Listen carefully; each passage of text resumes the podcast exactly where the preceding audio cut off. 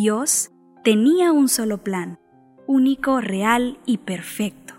Acompáñanos cada viernes y conócelo en el podcast Plan 316 con Kevin Velázquez. Bienvenidos. Gracias por acompañarme en el capítulo número 2 del podcast Plan 316. El viernes pasado hablamos del amor, definiendo el amor, de dónde provenía y en qué vías podíamos dar ese amor. En esta ocasión quiero compartir contigo un tema que en lo personal me encanta mucho y hablo de él cada vez que tengo oportunidad de hacerlo. Siempre dentro de la serie de temas llamada Amor 360, hoy quiero compartir contigo un tema especial, el cual he denominado Código R83839. Y es que una de las maravillas del corazón de Dios es que es lo suficientemente grande para que no salgas de él sin importar a dónde tú vayas. En eso consiste el código R83839. Un código es un conjunto de normas, reglas o leyes. Asimismo Dios tiene una ley para su amor, y su ley es que no hay nada ni nadie que te pueda separar de su amor. ¿Por qué R83839? Creo que lo puedes entender un poco mejor si te lo describo de la siguiente manera. La base de esta serie es demostrarte el corazón de Dios y la manifestación gloriosa de su amor, basado en Romanos 8, versículos 38 y 39, en la versión Reina y Valera 1960 y en la nueva versión internacional respectivamente, donde expresa, por lo cual estoy seguro que ni la muerte ni la vida, ni ángeles ni principados ni potestades, ni lo presente ni lo porvenir, ni lo alto ni lo profundo, ni ninguna otra cosa creada nos podrá separar del amor de Dios que es en Cristo Jesús, Señor nuestro. Pues estoy convencido de que ni la muerte ni la vida, ni ángeles ni los demonios, ni lo presente ni lo porvenir, ni los poderes, ni lo alto ni lo profundo, ni cosa alguna en toda la creación podrá apartarnos del amor que Dios ha manifestado en Cristo Jesús, Señor nuestro. En algún momento alguien dijo, si la escritura sagrada fuera un anillo y la epístola a los romanos su gema, el capítulo 8 sería el punto brillante de la joya. Sin duda este capítulo del libro de los romanos tiene un cierre con broche de oro con estos dos versículos, y en eso consiste el código R83839, el cual es la base de la serie Amor 360. Iniciamos el capítulo 1 definiendo lo que era el amor, lo que es crucial para entender el trasfondo del atributo de Dios del cual nada ni nadie nos puede separar. Cada uno de los capítulos siguientes definirá parte por parte este fragmento de las Escrituras, en el cual consiste nuestro código, el cual sigue vigente para todos nosotros, para que logremos entender la magnitud del amor de Dios manifestado en Cristo Jesús. Este capítulo tiene un solo objetivo, que entiendas y que guardes en lo más profundo de tu corazón que nada ni nadie te puede separar del amor de Dios, absolutamente nada. Hay una historia bíblica muy conocida y es de las historias que más escuchamos en todos lados y que sin duda nos hemos dado cuenta de lo que significa, por lo cual yo te invito a que las estudiemos y que veamos cómo en ella se aplica el código R83839. Y es en la vida de Sansón, relatada en el libro de jueces del capítulo 13 al 16 en la nueva versión internacional. Si bien entendemos que Dios ama a toda su creación, por lo cual nos ama y nos dio un propósito específico a cada uno, y en la vida de Sansón no fue la excepción, cuando en la historia hay un inicio conmovedor donde muestra el amor de Dios en los versículos 3 al 5, cuando un ángel visita a la madre de Sansón y le dice, Eres estéril y no tienes hijos, pero vas a concebir y tendrás un hijo. Cuídate de no beber vino ni ninguna otra bebida fuerte, ni tampoco comas nada impuro, porque concebirás y darás a luz un hijo. No pasarán la navaja sobre su cabeza, porque el niño será nazareo, consagrado a Dios desde antes de nacer él comenzará a librar a Israel del poder de los filisteos. Vemos que la madre de Sansón era estéril, no había forma en que pudiera concebir un hijo, pero en su amor Dios nos muestra que donde nosotros decimos no se puede, Él dice sí se puede y hay un propósito. En este fragmento observamos cómo Dios se mueve con su poder para que Sansón naciera, y aún antes de ser formado, Dios ya tenía un propósito para él. No es raro que Dios ya tenga un propósito específico para todos, aún antes de tener siquiera la mínima posibilidad de nacer. Dios creó un propósito para tu vida mucho antes que tú nacieras, de tal manera Él te ama. De tal manera vemos que Dios planifica la concepción de Sansón y da su propósito. Pero para que ese propósito pudiera llegar a ser cumplido, Dios da instrucciones. En su caso sería ser nazareo de nacimiento. Un nazareo era alguien que no bebía vino, ni comía nada impuro, y que no cortaba su cabello. ¿Y eso significaba que Dios solo amaría a Sansón si él seguía las instrucciones de Dios? ¿O realmente Dios dejaría de amarlo si él no las seguía? Pues observemos que Sansón fue respaldado por Dios antes de poder nacer, y en efecto, Sansón nace y a medida que él crece, en el versículo 25 dice, el Espíritu del Señor comenzó a manifestarse en él. El Espíritu Santo comienza a manifestarse en la vida de Sansón, y es interesante que a través del Espíritu Santo recibimos el amor de Dios, como bien lo expresa Romanos 5.8 cuando dice, porque el amor de Dios ha sido derramado en nuestros corazones por el Espíritu Santo que nos fue dado.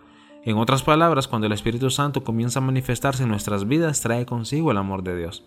Entonces vemos que Sansón era amado, el Espíritu de Dios estaba con él y se manifestaba. Pero siempre fue así la vida de Sansón. ¿Siempre respetó lo que Dios le pidió y fue obediente? Por supuesto que no, y tuvo que enfrentar consecuencias por sus actos. El primer error de Sansón fue ceder ante la presión social y dejar de ser diferente como Dios lo había mandado, empezando a hacer exactamente lo mismo que los demás hacían, y lo vemos en el versículo 10 cuando especifica, ahí Sansón ofreció un banquete como era la costumbre entre los jóvenes. Tal vez no hay pecado en realizar un banquete si pensamos que se trata solo de comida, pero los banquetes expuestos en el contexto histórico de Sansón y al que se refiere el pasaje bíblico era literalmente un banquete de borrachera, donde predominaba el alcohol y la carne de animales que era considerada inmunda. Aunque claro, ese era un banquete diferente, no era un banquete de una tarde o de una noche, era un banquete de siete días. Sansón, quien bajo instrucciones de Dios no podía beber vino ni comer carne inmunda, pero aún así él es el alma de la fiesta haciendo banquetes de siete días, porque era lo que los jóvenes acostumbraban a hacer. Durante ese banquete Sansón fue engañado por su esposa y lo dejó por irse con un amigo que fue invitado a su boda. Y podemos hacernos la pregunta, ¿Dios dejó de amar a Sansón por lo que él había hecho? Claro que no, porque luego de que esto pasara, Sansón es capturado y entregado al pueblo del cual era su propósito liberar a Israel, los filisteos y cuando ellos salen al encuentro de Sansón ocurre en los versículos 14 y 15 una manifestación del Espíritu Santo sobre Sansón, al decir, el Espíritu del Señor vino sobre él con poder, y las sogas que ataban sus brazos se volvieron como fibra de lino quemada, y las ataduras de sus manos se deshicieron. Al encontrar una quijada de burro que todavía estaba fresca, la agarró y con ella mató a mil hombres. Aún después de lo que Sansón había hecho, el Espíritu Santo que se manifestaba sobre su vida y traía el amor de Dios aún estaba con él. Con el paso del tiempo la vida de Sansón se vuelve rutinaria, viviendo en pecado y sirviendo a Dios, tanto que Sansón va a la ciudad de Gaza y se acuesta con una prostituta, y al día siguiente arranca la puerta de la entrada de la ciudad gracias al poder que Dios le había dado. Observamos una vida donde Sansón un día se embriagaba con sus amigos y al siguiente le daba la victoria al pueblo de Dios. El siguiente fin de semana se acostaba con una prostituta y al día siguiente Dios le daba la libertad y la victoria sobre los filisteos. Y nos podemos preguntar, ¿con tantos errores que cometió, Dios aún lo amaba? La respuesta es sí, hasta que más adelante se enamora de Dalila, una mujer que lo engaña y lo hace pecar, y a través del supuesto amor que ella decía tener hacia él, Sansón olvida el amor real de Dios. Dalila descubre cómo quitarle el poder quitándole su cabello y él es entregado a los filisteos. Sansón despierta atrapado por ellos y en el versículo 20 expresa, me escaparé como las otras veces y me los quitaré de encima. Con su confianza puesta en sí mismo y creyendo que podía salir de esta como de las anteriores, él solo no se da cuenta de algo con lo que concluye el versículo diciendo, pero no sabía que el Señor lo había abandonado. No hay forma que este versículo me conmueva más de lo que lo hace porque Dios mismo abandonó a Sansón. ¿Es posible eso realmente? Después de que lo capturaran, le arrancaron los ojos y lo encadenaron. En ese momento, ahí en su soledad, no pudo hacer más que reconocer que se había equivocado, que Dios era quien lo fortalecía y oró pidiendo una última oportunidad. Y en efecto, Dios le da la última oportunidad para derribar aquel lugar y acabar con los filisteos, pero también acabó con su vida ahí adentro. En ese momento Sansón muere pero no muere a manos de sus enemigos, sino obteniendo una última victoria dada por Dios. Esta historia me quebranta, a pesar de los errores de Sansón, Dios estuvo con él y aunque Sansón fue abandonado por Dios entre comillas, realmente Dios no dejó de amarlo y de escucharlo. Sansón había dejado de sentir el amor de Dios, había dejado de escuchar su voz, había alejado la manifestación del Espíritu Santo y aunque todo esto había ocurrido, Sansón aún estaba dentro del inmenso círculo del amor de Dios. Él no sentía el amor de Dios, pero el amor de Dios aún lo cubría de tal manera que al arrepentirse volvió a sentir ese amor, volvió a ser fortalecido y Dios cumplió la petición de Sansón dándole una última victoria. Ese es el amor de Dios, esa es la capacidad del amor de Dios. Dios no rompe su código, su amor es tan grande que no hay nada ni nadie que nos pueda alejar de ese amor manifestado por medio de Cristo Jesús. Tal vez en algún momento todos nos hemos sentido que lo externo, lo que ocurre a nuestro alrededor, lo que influye en nuestro ambiente, realmente nos aleja del amor de Dios. Pero Dios es claro al decirlo que nada ni nadie nos puede separar de su amor. Durante un tiempo como a Sansón me pasó lo mismo. Siendo ya parte del liderazgo de una iglesia local, lo externo fluyó tanto que mi vida empezó a desordenarse. Un día estaba en pecado y el día siguiente estaba predicando ante los jóvenes. Un día estaba haciendo lo que a Dios no le agradaba y el día siguiente estaba ministrando a su pueblo. A pesar de esto, Dios era fiel, su respaldo y manifestación era evidente, pero poco a poco empecé a sentirme más vacío. Había quebrantamiento en mi corazón cada vez que ministraba la presencia del Espíritu Santo, pero al poco tiempo ya no estaba. El vacío volvía, la soledad volvía, el miedo se hacía presente y las dudas existenciales volvían.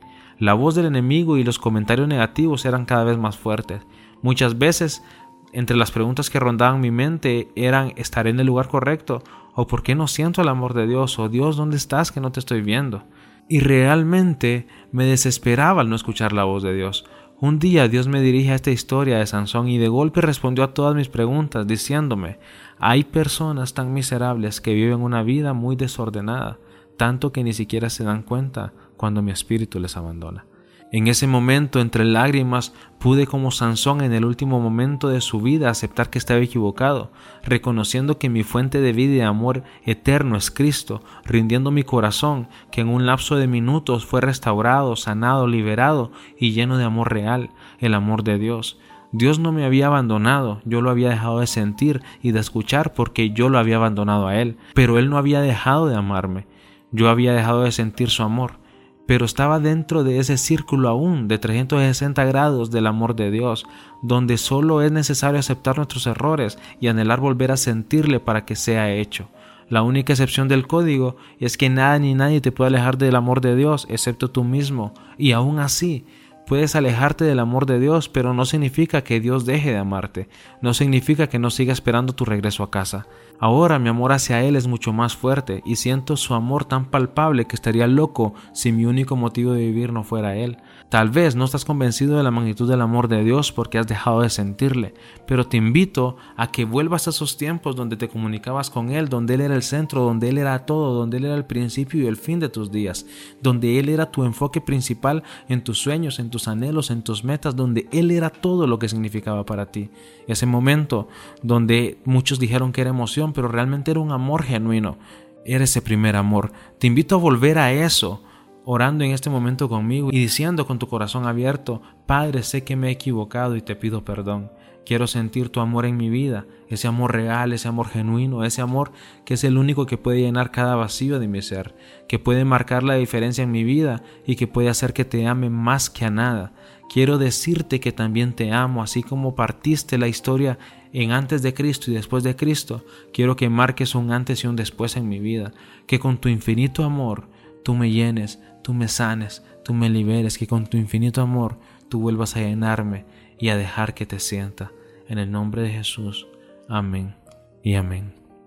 El código no se rompe, no se omite, no se evita. El código es claro. Nada ni nadie te puede separar de su amor.